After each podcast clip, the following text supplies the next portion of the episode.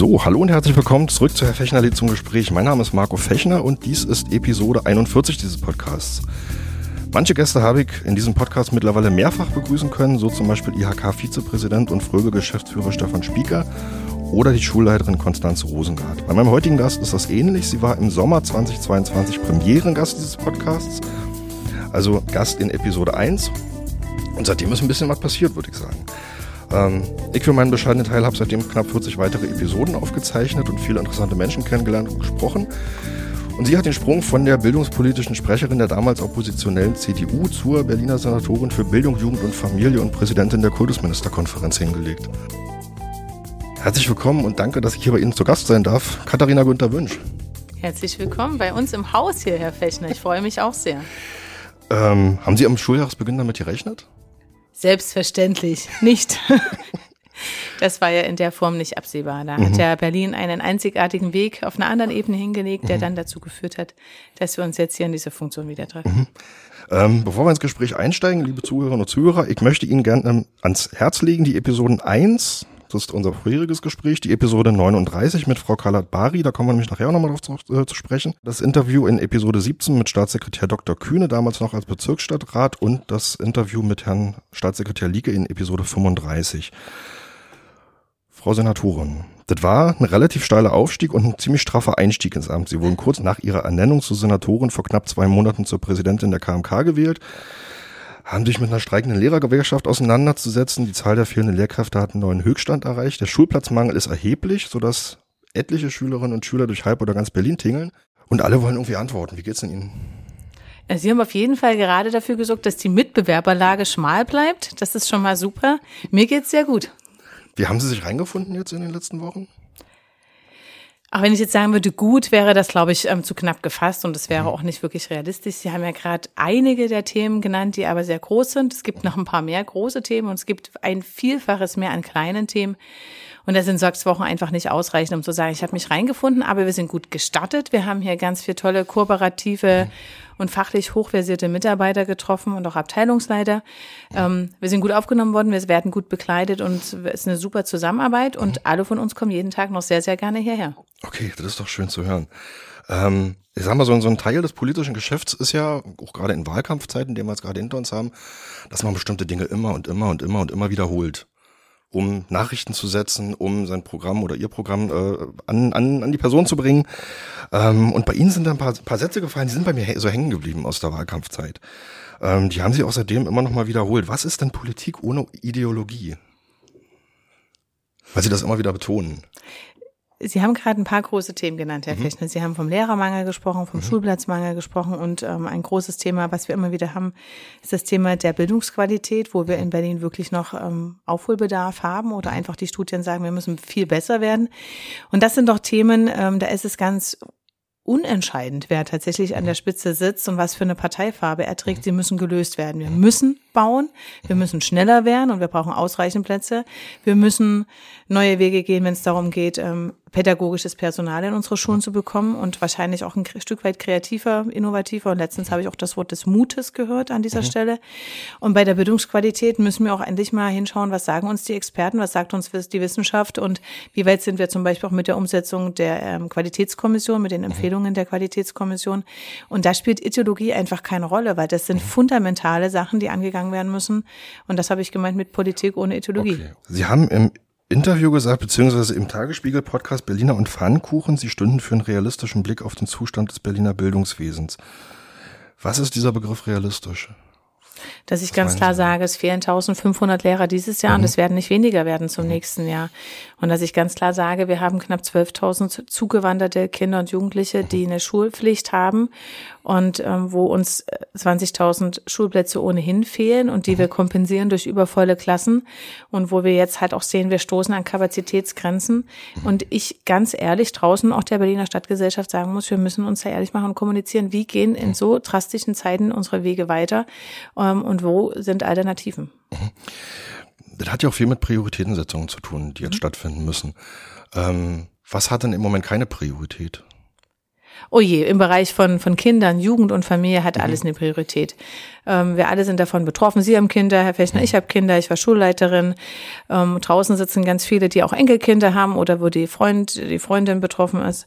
Ähm, das sind emotionale Themen und ähm, gerade im Bereich Kinder und Familie gilt es nicht, ein Thema außen vor zu lassen, sondern wir haben Themen, die müssen mit Nachdruck behandelt werden und das ähm, sind Themen, da gucken wir vielleicht, ähm, dass wir sie zur Sommerpause oder danach angehen, aber zu sagen, es ist gar keine Priorität, das können wir uns in den Bereichen nicht leisten. Okay, was sind denn jetzt erstmal Ihre, Ihre drängenden Prioritäten? Also Sie haben schon ein paar Punkte aufgezählt, aber wo Sie jetzt sagen, okay, da stellen wir ein paar andere Sachen erstmal hinten ran um es nochmal zu wiederholen, wir mhm. müssen äh, bei der Schulbauoffensive bei den Platzkapazitäten schneller werden. Wir müssen auch enger in den Austausch mit den Bezirken. Ähm, dann haben wir das Thema des Lehrkräftemangels, wo wir sowohl zum kommenden Schuljahr mit kurzfristigen Maßnahmen versuchen, zumindest eine Teilentlastung zu bringen, aber auch mittel- und langfristig ähm, noch einige Sachen in der, auf der Agenda haben, die wir besprechen. Werden wir sicherlich noch dazu kommen. Beim Thema Bildungsqualität, das steht ganz oben. Das sind aber auch Sachen, die haben einen mittelfristigen Vorlauf. Das ist jetzt nichts, was über Nacht gewonnen ist. Und im Bereich der Familien, wir haben Themen der Krisen, der komplexen Krisen. Wir haben eine Inflation. Wir haben in Berlin ganz groß das Thema der Armut, Kinder- und Familienarmut, wo wir wirklich auch an der Strategie fortsetzen müssen, der Armutsprävention. Und was, wo alle eine Antwort nach wie vor haben wollen, ist, wir müssen jetzt in die Umsetzung des Jugendgewaltgipfels und der dort beschlossenen Maßnahmen kommen. Also auch der Bereich braucht jetzt äh, Entscheidungen und den Start der ersten konkreten Maßnahmen. Sie haben jetzt ganz viele Beteiligte genannt oder, oder auch mit impliziert, ähm, die an Schule Beteiligten sind, beteiligt sind. Also wir haben die Schulleitung, wir haben die Lehrkräfte, die Eltern, Schülerinnen und Schüler, Kammern, Verbände und so weiter. Ähm, und Sie haben auch eine Perspektive. Was ist Ihre Perspektive? Oder welche ist Ihre Perspektive, mit der Sie auf dieses Bildungswesen draufschauen, aus der Sie Ihre Entscheidungen treffen?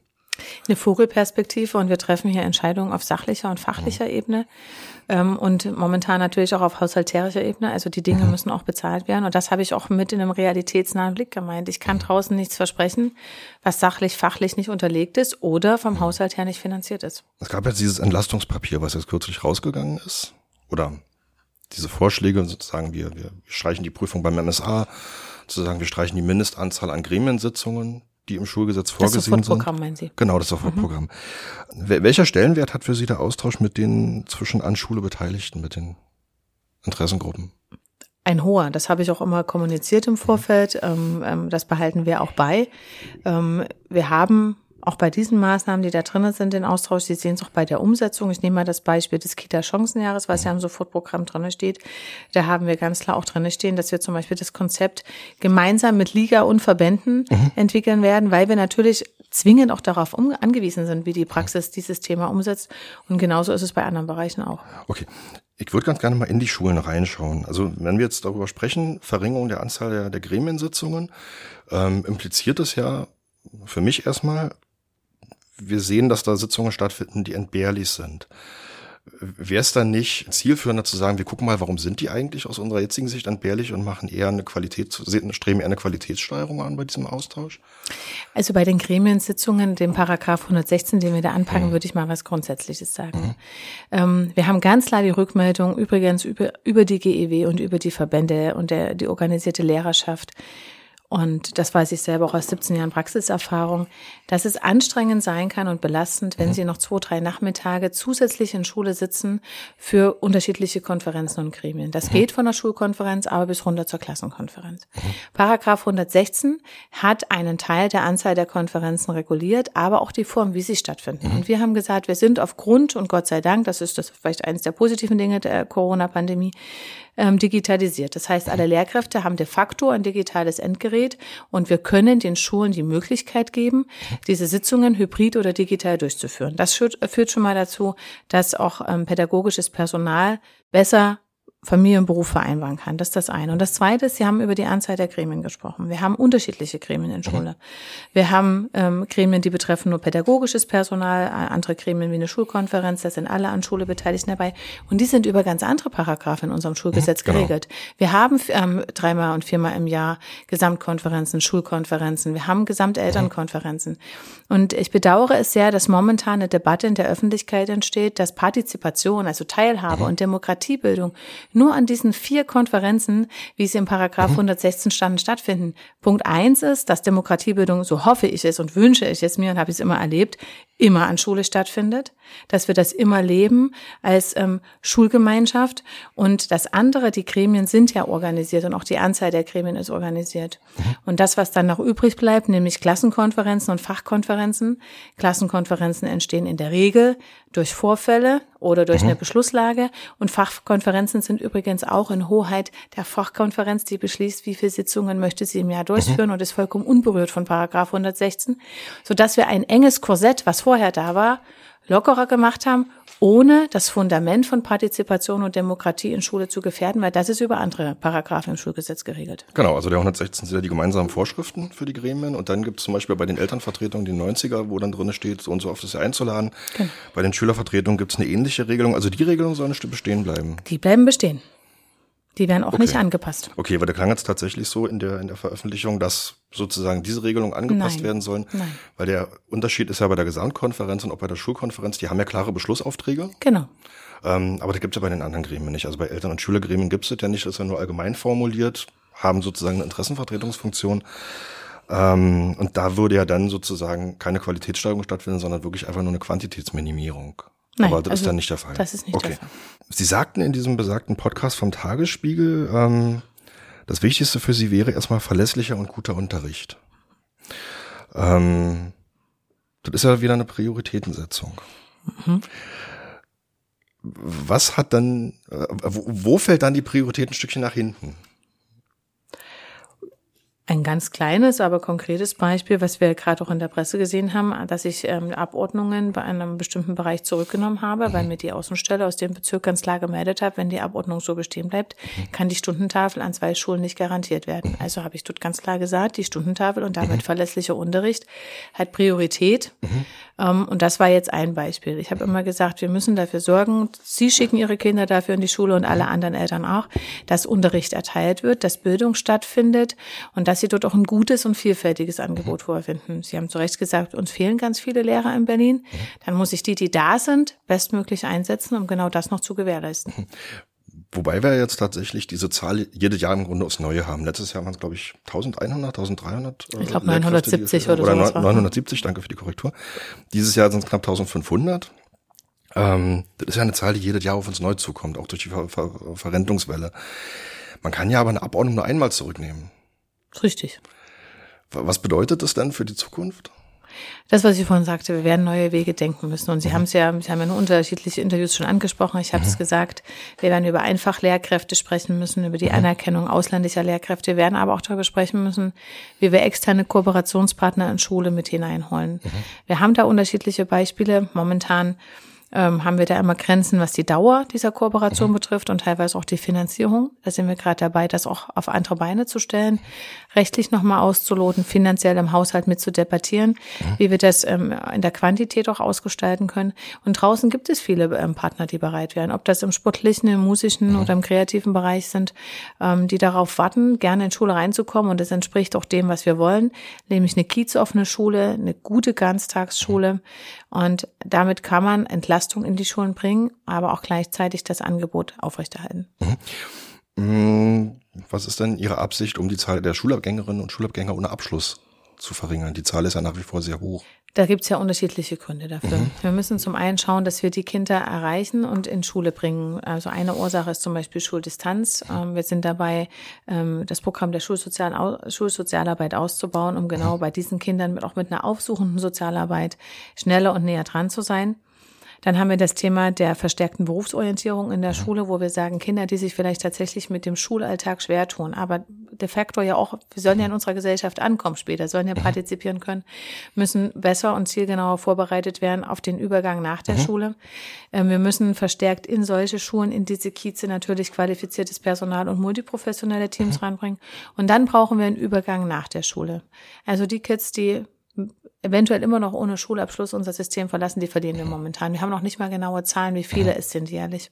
Wir haben dafür jetzt im Koalitionsvertrag, und da gibt's auch schon die ersten Gespräche, um das konzeptionell zu untermauern, das elfte verpflichtende Schuljahr eingebaut. Das muss Hand in Hand gehen mit den OSZ, weil die werden das leisten müssen. Aber ich warne immer davor, es ist kein reines Schuljahr, sondern es mhm. greift ja ähm, Projekte und Strukturen, auf die wir haben nämlich die IBA, die über, also die ähm, innerbetriebliche, überbetriebliche Ausbildung, die vorbereiten soll, damit diese Schüler qualifiziert werden, ihren Schulabschluss bestenfalls noch nachholen können, aber in den Arbeitsmarkt eingesteuert werden. Und auch da sind wir in einer engen Abstimmung, zum Beispiel auch mit den Partnern vor Ort, mit Innungen, Verbänden, Kammern, weil die müssen natürlich auch das Arbeitsangebot vorhalten, das Ausbildungsangebot. Also ist es da eine Schnittmenge zwischen Bildung, zwischen Arbeit, zwischen Wirtschaft. Und da sind wir gerade dabei, das konzeptionell so aufzubauen, gleichzeitig mit qualitativen Maßnahmen vorher in der Schule, um da besser zu werden. Okay. Also jetzt geht's, also an der Stelle ging es jetzt erstmal um die, wo man die Schülerinnen und Schüler am Ende der Schullaufbahn bekommt. Ähm, wir haben es aber jetzt auch im IQB Bildungstrend wieder gesehen im letzten Jahr, der sich auf die dritten und viertklässler bezog. Ähm, und das ist ja auch was, was viele an Schule Beteiligte schildern, dass wir die Schülerinnen und Schüler oft schon sehr früh, oft schon in der Grundschule verlieren. Ähm, wo kann man dagegen steuern? Was, was möchten Sie da tun in dem Bereich? Noch eher anfangen, nämlich in der frühkindlichen Bildung. Wir haben, wir bemerken ja häufig, dass das ähm, die Schülerinnen und Schüler sind, die schon Schwierigkeiten gleich zu Schulbeginn haben, zum Schulstart. Und wenn man dann noch weiter schaut, sind das die, die häufig nicht in der Kita waren. Ähm, das mhm. Kita-Chancenjahr soll uns dabei helfen, diese Kids von Anfang an besser zu begleiten, indem wir sie ähm, besser vorbereiten auf den mhm. Schulalltag. Und das meinen wir sprachlich ja, aber nicht ausschließlich. Das hat was äh, mit emotionalen, sozialen Kompetenzen zu tun. Das hat was damit zu tun, wie komme ich eigentlich zurecht mit äh, 20 anderen Kindern über acht Stunden.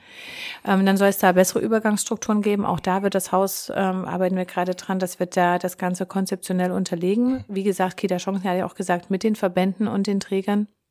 Und in der Schule, so wie es drinne steht, wir brauchen eine Schulentwicklung, die datenbasiert ist. Wir haben jetzt angefangen ähm, mit den Vergleichsarbeiten. Nach Corona waren sie ähm, ja vorgegeben. Wir wollen das fortsetzen und standardisieren und wollen dann aber auch schauen, was fangen wir mit den Ergebnissen der Vergleichsarbeiten an?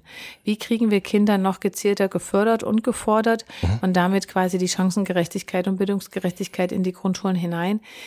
Ich glaube nicht, dass es immer geht mit einer Stunde mehr Deutschunterricht, mhm. sondern tatsächlich mit ähm, konkreten Angeboten. Und äh, wenn Sie die IGLO-Studie lesen zum Beispiel, da steht ja drin, wir brauchen mehr aktive Lesezeit in der Schule. Mhm. Wir reden, sind gerade in Gesprächen mit ähm, Modellen und Projekten, die es schon gibt, ähm, den Lesepaten. Wie können wir das ausbauen? Wie können wir vielleicht auch Teile der Stundentafel noch intensiver nutzen, um so eine Angebote des Lesens, des Spracherwerbs zu intensivieren, um genau mhm. diese Basiskompetenz auszubauen und dort dann den Übergang auch zum weiterführenden Schulsystem zu optimieren. Okay. Das setzt jetzt natürlich voraus, dass Sie in den Schulen gute Lehrkräfte haben. Frau Kalabari sagte mir neulich in dem Gespräch, gute Lehrkräfte können genau an den Stellen ansetzen, wo nochmal gesondert gefördert werden muss. Jetzt haben wir ja aber die Situation, dass wir eine sehr ungleiche äh, Verteilung der Lehrkräfte über die Stadt haben, sowohl in der Quantität als auch in der Qualität. Ähm, wir haben Schulen, die kommen relativ gut klar, die nähern sich den 96 Prozent, die es mal gab, eher von oben. Und dann haben wir aber Schulen, die sich halt diesen 96 Prozent eher von unten nähern und froh sind, wenn sie halt ausgebildete Lehrkräfte überhaupt bekommen. Ähm, was, wie wollen Sie denn dagegen steuern in der Lehrkräfteverteilung? Das ist ein strukturelles Problem, da haben Sie vollkommen recht, aber das ist jetzt über Jahrzehnte gewachsen. Jetzt sind wir sechs Wochen da ähm, dass wir nicht über Nacht lösen werden können mhm. und nicht innerhalb eines Schuljahres. Aber Sie haben vollkommen recht, wir müssen daran und da besser werden. Ähm, wir haben gesagt, sogenannte Klebeeffekte, also welche ähm, grundständig qualifizierten Lehrer oder die, die es werden wollen, bleiben denn in den Kiezen, die vielleicht doch herausfordernder sind als mhm. andere, müssen wir eher ansetzen. Wir sind gerade, es wird demnächst einen runden Tisch geben mit den Universitäten im Austausch, wie wir am Praxissemester da schon ansetzen mhm. können und wir aus dem Haus heraus können natürlich auch ganz konkret steuern bei der Verteilung der Referendare. Ähm, wir werden schauen, wie wir zum Beispiel die Seminare bedarfsorientiert auch in die Randbezirke bekommen und da wirklich auch die Referendare besser steuern können. Die Kieze, von denen Sie sprachen, die unterversorgter sind als andere, obwohl ich auch immer betone, wir haben de facto in Berlin keinen Kiez, der wirklich voll ausgestattet ist. Also wir haben alle Schulen klagen über einen Mangel, aber Sie haben recht, die einen wesentlich größeren Mangel als die anderen und dort wollen wir ran. Gleichzeitig versuchen wir die Schulen, die so einen eklatanten Mangel haben, mit anderen Maßnahmen zu entlasten. Wir wollen dort ähm, tatsächlich mit IT-Unterstützung und Verwaltungsunterstützung Lehrkräfte vor Ort von nicht pädagogischen Arbeiten entlasten, damit sie sich wieder auf ihr Kerngeschäft ähm, konzentrieren können und mehr Stunden in die konkrete Unterrichtssituation mit den Schülern geht. Okay. Wie möchten Sie dann, dann junge, angehende Lehrkräfte davon überzeugen, in Berlin Lehrkraft zu werden? Oder Jugendliche, die noch gar nicht wissen, dass sie Lehrkraft werden wollen.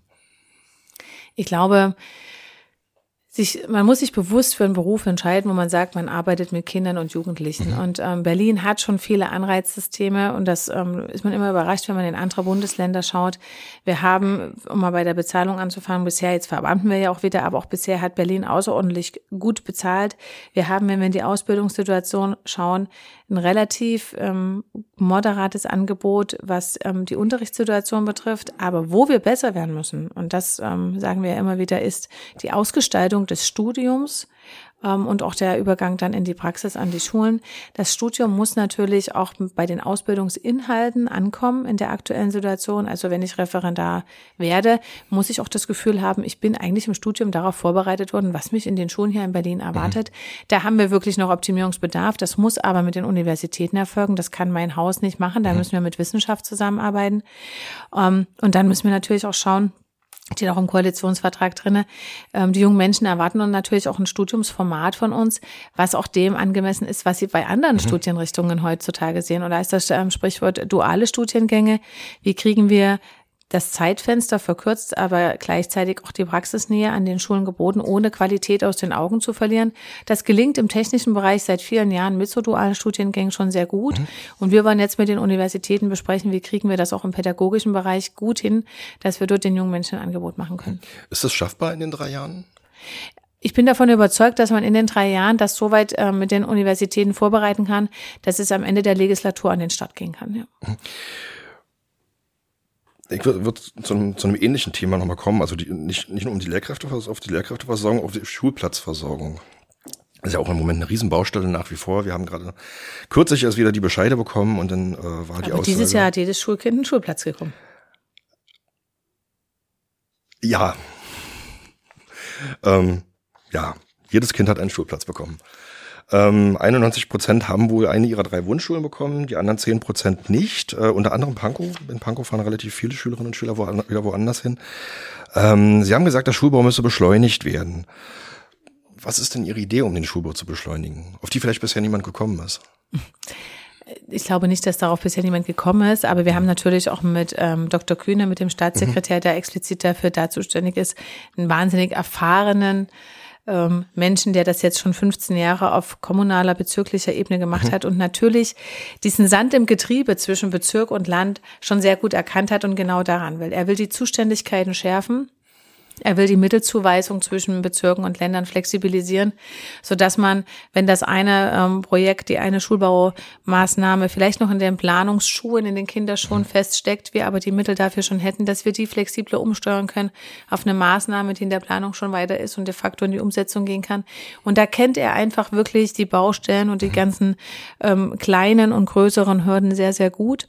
Wir wollen Baukolloquien schaffen, wo wir ganz klare Zuständigkeiten haben und Absprachemechanismen und er hat es ja jetzt auch bewiesen mit seiner Ad-Hoc-Arbeitsgruppe, als es um die Verteilung der Schulplätze ging, mhm. wie wichtig die Zusammenarbeit und die direkte Kommunikation zwischen Bezirk und Land ist. Mhm. Und da will er anknüpfen und das Ganze unterlegt mit reichlich finanzieller Ressource, denn leider ist es auch in der Schulbauinitiative so, dass die gestiegenen Baukosten auch dort eine entscheidende Rolle jetzt spielen bei der Umsetzung. Mhm. Das wäre jetzt tatsächlich meine nächste Frage gewesen, weil wir haben ja im Moment diese Baukostensteigerung, die Sie vorhin auch schon mal genannt haben. Äh, gleichzeitig kommt das Land Berlin jetzt in die Haushaltsverhandlungen jetzt über diesen Sommer, Herbst. Ähm, wie zuversichtlich sind Sie, dass die Finanzierung stehen bleibt, bestehen bleibt? Also bestehen bleiben tut's ja. Wir reden ja davon, dass sie eigentlich aufgestockt werden muss. Wir mhm. haben 30 Prozent Baukostensteigerung. Das ist in der mhm. Größenordnung der Schulbauinitiative ein dreistelliger Millionenbetrag, der nachgesteuert werden muss. Das, was ich aber in der Koalition vernehme, dass alle die Priorität der Schulbauoffensive deutlich erkannt haben mhm. und ich davon auch ausgehe, dass wir uns in den Haushaltsverhandlungen dahingehend einig werden. Okay. Ähm Frau Kalabari sagte neulich in dem Gespräch, da kamen wir dann auf die Beschulung von geflüchteten Schülerinnen und Schülern zu sprechen, ähm, wo es auch im Raum stand, können wir die gleich in die Schulen aufnehmen, in die Regelschul ins Regelschulsystem oder müssen wir die nochmal gesondert woanders beschulen, weil keine Plätze vorhanden sind. Ähm, da sagte mir, dass wir da nicht drum rumkommen werden. Meine Frage an Sie wäre jetzt, wie lang soll dieser Übergangszeitraum maximal sein? Ich würde da mal ganz grundsätzlich anfangen und einfach mal ein paar Zahlen ins Leben rufen. Ich habe vorhin gesagt, dass wir über 11.000 Schüler, inzwischen sind es knapp 12.000 haben, die schulpflichtig sind. Das heißt zwischen 6 und 17 Jahren. Wir haben ungefähr 1.700 Kindern, die in den Bezirken unterschiedlich verteilt ähm, sitzen und noch auf einen Schulplatz warten, weil die Bezirke, sie haben, wir haben jetzt schon mehrmals über den Mangel gesprochen, einfach keine Kapazitäten haben. Und ich habe in Tegel ungefähr 700 Kinder, die auch dort ähm, vor Ort im schulpflichtigen Alter sind und de facto beschult werden müssen. Das macht deutlich, wie groß die Not ist. Ähm, wir fangen in Tegel an und das ist einer der Projekte. Auf dem Parkplatz 10 haben wir 13 Container aufgestellt und dort findet keine Schulsituation statt, sondern wir bringen den Kindern ein tagesstrukturierendes Angebot. Denn ich habe immer gesagt, nichts ist schlimmer, als wenn Kinder und Jugendliche den ganzen Tag Langeweile haben und kein Angebot haben. Und wir fangen jetzt an mit tagesstrukturierenden Maßnahmen, die für die frühkindliche Bildung schon da sind. Also wir haben tatsächlich dort auch ein Angebot vorgehalten für drei bis sechsjährige, aber auch für Grundschulkinder und für Jugendliche. Das ist mit Sprachbildung verbunden. Das sind aber auch Bewegungsangebote. Das sind aber auch Träger mit Sozialarbeitern, die mit den Kindern und Jugendlichen ähm, üben, wie lese ich einen Fahrplan, wie löse ich eine Fahrkarte, wie bewege ich mich durch die Stadt und somit quasi den Tag strukturieren, sie integrieren und ihnen auch zeigen, wo sind die unterschiedlichen Anlaufpunkte. Wir wollen dieses Angebot ausbauen. Das ist auch eine Frage der Haushaltsberatung. Es hat bei mir auch hohe Priorität, mhm. weil Sie haben ja auch gerade gehört, über wie viele Kinder wir berlinweit da sprechen. Mhm. Und dann müssen wir schauen, wie wir tatsächlich auch demnächst Standorte finden, wo wir ein vorübergehendes Beschulungsangebot ermöglichen, weil die Plätze momentan nicht voll sind. Aber ich sage immer vorübergehend, weil parallel muss natürlich mit jedem Schulstandort geschaut werden, wie kann wir dort noch entweder eine Willkommensklasse oder integrativen Platz anbieten. Und gleichzeitig muss mittels der Schulbauoffensive auch neuer Platz geschaffen werden, parallel. Und wir sind jetzt auch dabei. Wir haben letzte Woche oder diese Woche die erste Schule, diese neue Compartment-Schule eröffnet. Und das geht jetzt relativ schnell, dass wir innerhalb der nächsten 12, 18 Monate immer weitere entweder Erweiterungsbauten oder neue Standorte eröffnen, wo wir auch schauen müssen, wie kriegen wir einen Teil der geflüchteten Kinder und Jugendlichen dort mit integriert. Also das eine geht nicht ohne das andere, möchte ich immer mhm. deutlich machen. Nur das, was ich halt nicht mehr möchte, ist das, was wir momentan haben, dass wir Kinder und Jugendliche haben, die seit Monaten gar nichts haben. Mhm. Das muss vermieden werden und da sind wir gerade dabei mit Trägern, aber zuallererst mit den Haushaltsverhandlungen dafür zu sorgen, dass wir das hinbekommen. Mhm. Ich vermute mal, da wird Ihnen jetzt wahrscheinlich auch niemand widersprechen bei der Frage, müssen wir diesen Kindern und Jugendlichen was anbieten. Aber trotzdem steht ja der Punkt im Raum, wenn man zum Beispiel diese Gruppe an Kindern und Jugendlichen oder auch jede andere Gruppe an Kindern und Jugendlichen ähm, zu lange, ich sage es mal, gesondert irgendwo betreut, beschult, was auch immer, dass dann irgendwo eine Segregation stattfindet, die, auf, die ja nicht das Ziel sein kann ich habe auch nicht das Ziel einer Segregation, mhm, mhm, aber ich habe das Ziel der Vermeidung der Situation, die ich jetzt übernommen habe. Ja. Und das ist natürlich eine monatelange Perspektivlosigkeit. Mhm. Und ich kann leider auch den Eltern nicht anbieten, dass eine Grundschulklasse, und die haben wir in Berlin, die momentan nicht allzu oft, aber wir haben sie mit 28 Schülern läuft oder ein Gymnasialstandort mit 35 Schülern oder eine ISS mit 28 Schülern, also alles über der Frequenz, das mhm. wissen Sie, Herr Fechner. Wenn ich da sage, ich gebe noch zwei, drei Kinder hinzu, die traumatisiert sind und in ihr hohe Sprachbarriere mhm. haben, dann sage ich, gebt mir das, die Möglichkeit, diese Kinder in kleineren Gruppen mit sprachlichen Unterstützungsangeboten erstmal ankommen zu lassen, weil auch das müssen wir sagen, wir haben hier kriegstraumatisierte Kinder. Wir haben, das sind nicht ihre Kinder und meine mhm. Kinder und wir sind ausgewandert, sondern es sind Kinder mit ganz schwierigen Erfahrungen und noch Fluchterfahrungen noch dazu, eventuell auch familiären Verlusten. Mhm. Und die müssen natürlich hier erstmal ankommen dürfen auch. Auch das bitte ich immer noch zu berücksichtigen. Wir sagen immer, sie müssen sofort in die Schule.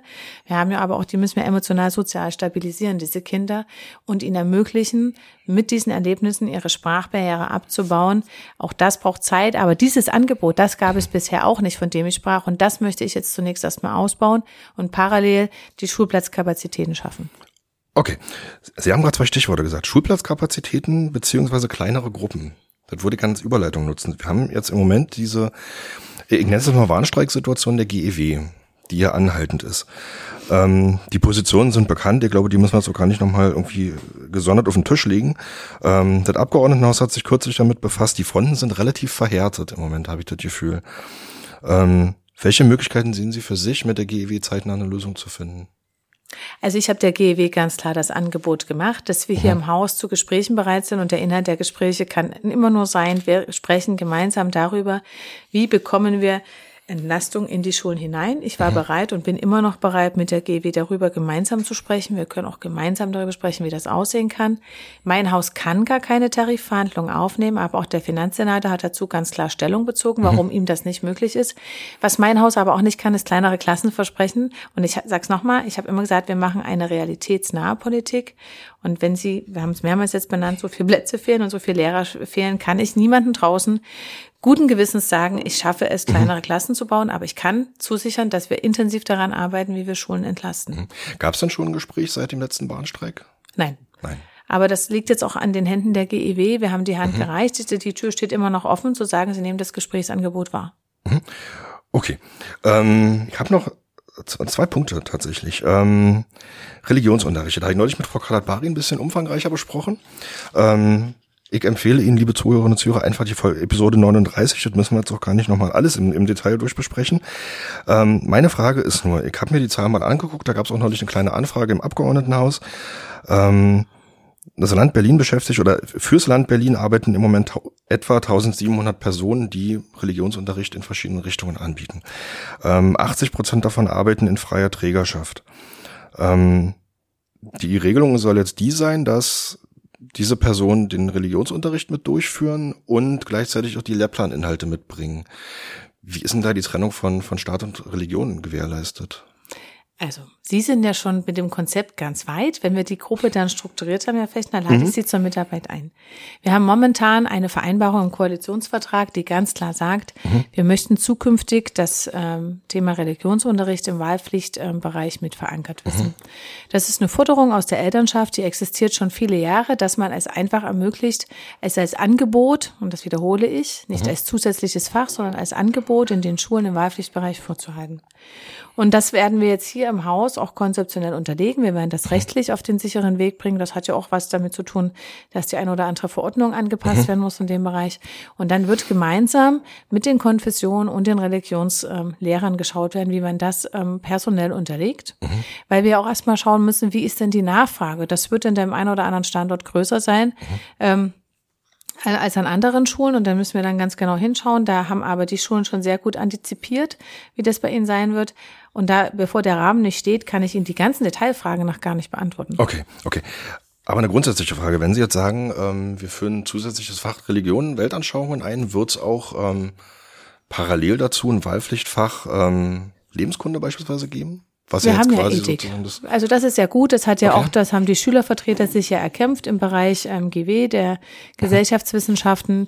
Gibt es ja ähm, das, den Fächer, die Fächer Geschichte, Geografie, mhm. Politik mhm. und Ethik. Das wissen Sie auch, da gibt es im Rahmenlehrplan ganz klar die Verankerung. Da gibt es acht Stunden im Doppellehrgang. Mhm. Und da hat Ethik ja sogar eine herausragende Rolle, weil der größte Teil mhm. der Stunden soll in den Ethikunterricht gehen. Das ist also ein reguläres Schulfach im Gegensatz zu dem, was wir mit Religion vorhaben, was ja nur im Wahlpflicht angeboten werden sollen. Das heißt, der fundamentale Stellenwert von Ethik wird überhaupt nicht in Frage gestellt oder reduziert. Okay.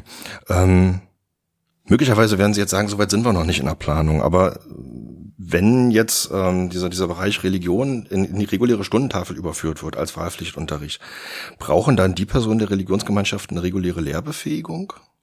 Also wir haben das ja momentan schon genauso als Wahlpflichtfach. Ähm, gerade in den Grundschulen, wenn Sie da hinschauen, mhm. wird das häufig angeboten. Und ähm, dieses Verfahren, was in den Grundschulen ist, kann sicherlich als Anhaltspunkt dazu dienen, wie wir das an den weiterführenden Schulen uns vorstellen können, ohne dass wir jetzt schon rechtlich alles abgeprüft haben.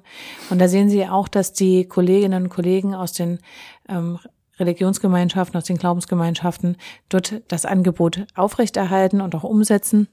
Und wir werden sehen, wie die Konfession das an den weiterführenden Schulen mittragen können. Okay. Wenn wenn es jetzt dieses Fach geben wird, dann ist es ja, korrigieren Sie mich bitte, wenn ich falsch liege, grundsätzlich auch ähm, möglich als Prüfung zum MSA und zum Abitur. Wer nimmt denn diese Prüfungen dann ab? Also, wir müssen, ich glaube, wir müssen noch mal ganz genau hinschauen. Mhm. Es wird ein Wahlpflichtfach geben. Sie haben momentan an den Schulen ja ein Wahlpflichtfach Pool, da wird alles mhm. angeboten. Von der Fahrradwerkstatt ähm, bis hin zum Sportangebot, Basketball, wie auch immer. Mhm. Und in diesem Pool sollen zukünftig Schulen ähm, das Angebot des Religionsunterrichts mit vorhalten. Mhm. Und ähm, genauso wie die anderen Fächer, es wird ja auch Fahrradwerkstatt nicht geprüft mhm. im MSA, muss man dann halt ganz genau hinschauen, wie sehen die Wahlmöglichkeiten für so eine Prüfungen aus und wer nimmt das dann ab. Das sind so eine Raffinessen und so eine Feinheiten, okay. die können wir jetzt fünf Wochen nach Amtsantritt noch nicht beantworten, mhm. aber da können wir uns gerne später nochmal treffen. Herr okay, weil wir da ja im Grunde wieder bei der Frage Trennung von Staat und Religion zusammenkommen, bei der Frage, wer nimmt dann zum Beispiel die Prüfung zum Abitur ab in dem Bereich, aber gerne, gerne dann zum späteren Zeitpunkt nochmal. Ähm, was, was schätzen Sie, wie lange das dauern wird? Bis Sie, dem, bis Sie sagen können, jetzt, jetzt kann das Fach eingeführt werden in der Form. Also es steht als Vorhaben im Koalitionsvertrag. Diese Koalition hat noch dreieinhalb Jahre Bestand. Mhm. In der Zeit muss es passieren. Okay. Zwei Punkte noch. Die hat man gerade schon, Herr Fechner. Ja, ich weiß, ich weiß, ich weiß. Aber das geht doch, glaube ich, relativ schnell. Sie sind jetzt relativ schnell zur KMK-Präsidentin geworden. Was sind denn Ihre Prioritäten für diese, für diese Amtszeit? Ich habe gesagt, den Schwerpunkt von Frau Busse, meiner Vorgängerin, mhm. den behalten wir bei. Mhm. Ähm, die Qualitätsstandards für den Ganztag ähm, zu betrachten und äh, zu analysieren im Hinblick dessen, dass wir 2026 in Rechtsanspruch gehen, halte ich das auch für einen sehr guten, mhm. gut gewählten Schwerpunkt. Und während quasi die ganzen Standards erarbeitet werden, das machen ja sehr starke ähm, Fachexpertengruppen.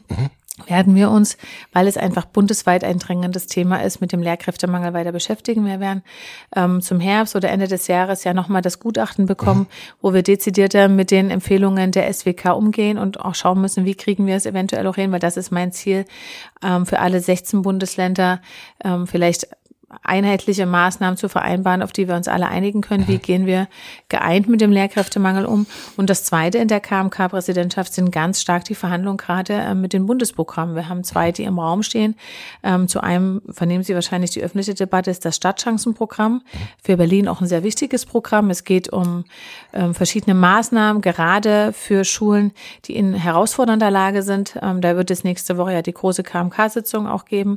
Da hoffe ich, dass wir da einen ganzen Schritt weiterkommen weiterkommen in den Debatten und Verhandlungen. Und das zweite große Programm auf Bund, mit im Bund-Länder, ähm, in der Bund-Länder-Kooperation ist der Digitalpakt 2.0. Mhm. Da, ähm, auch da muss dieses Jahr noch eine Entscheidung getroffen werden und ähm, da muss es zu einer Einigung kommen. Und das sind ganz klar die Dinge, mit denen ich mich in der KMK gerade beschäftige. Okay. Sie, Sie sagen jetzt gerade die Standards im Bereich des Ganztags. Mhm. Ähm, die KMK wird ja von vielen Menschen als sehr schwerfällig wahrgenommen. Wie, wie, kann, wie kann die Entscheidungsfindung beschleunigt werden in dem Bereich? Haben Sie da eine Idee? Weil also, ja ist ja auch sehr sportlich. Ein Jahr ist, ja, natürlich ist ein Jahr sehr sportlich und diese Empfehlungen kommen ja jetzt auch ähm, hin, eher zum Ende des Jahres. Da mhm. muss man dann sicherlich auch schauen, wie man mit diesen Empfehlungen in der nächsten Präsidentschaft umgeht. Also die Erwartungshaltung wäre vermessen zu sagen, wir kommen im Herbst oder Ende des Jahres, ähm, bekommen wir diese Empfehlungen und fassen dann noch schnell eine Beschlusslage. Das wird so nicht möglich sein. Dafür schätzen wir mhm. aber auch alle das föderale System in der Bildungspolitik und in der Bildungslandschaft. Das hat auch Vorteile. In der KMK mag es als schwerfällig empfunden werden. Aber wir haben als Länder damit auch mehr Spielraum an manchen Stellen. Aber wir werden natürlich bei dem Ganztag ähm, zu einer Beschlusslage kommen müssen. Ob das noch in meiner Präsidentschaft oder in der danach folgenden ist, wird sich zeigen. Okay. Wir haben jetzt sozusagen diese Legislatur noch bis 2026, sind jetzt erstmal zur Senatorin ernannt worden. Wie lange bleiben Sie Senatorin? Auf jeden Fall bis zum Herbst 2026. Und wenn die Berliner dann entscheiden, mhm. dann werden wir neu die Würfel legen. Okay. Was wollen Sie bis 2026 erreicht haben, wo Sie sagen, so, an, an, an, diese Entscheidung muss gesetzt sein bis dahin? Das, das ist mir persönlich wichtig. Da müssen wir jetzt noch eine Stunde hinten dranhängen, okay, Herr Fechner, weil wir da wahnsinnig viele Maßnahmen haben. Die drei großen Baustellen im Bereich Bildung habe ich gesagt. Bis mhm. dahin hoffe ich, dass wir einen eklatanten, das große Defizit des Schulplatzmangels abgebaut mhm. haben, mhm. neue Wege gehen konnten, was den pädagogischen Fachkräftebedarf betrifft und die eine oder andere Weiche wirklich auch stellen konnten in Hinsicht der Bildungsqualität. Okay. Letzte Frage. Ergänzen Sie bitte die folgende Titelzeile mit Datum Juli 2024. Senatorin Günther Wünsch vermeldet.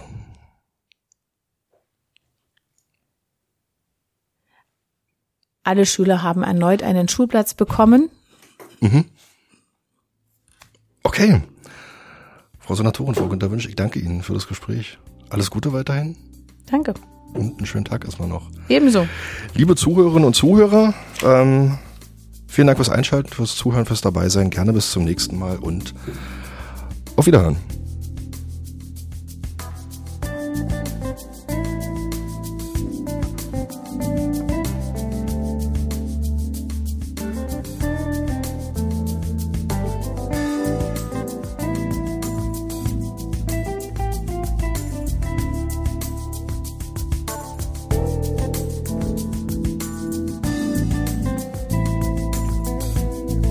Vielen Dank fürs Einschalten. Dies war Herr Fechner-Lied zum Gespräch.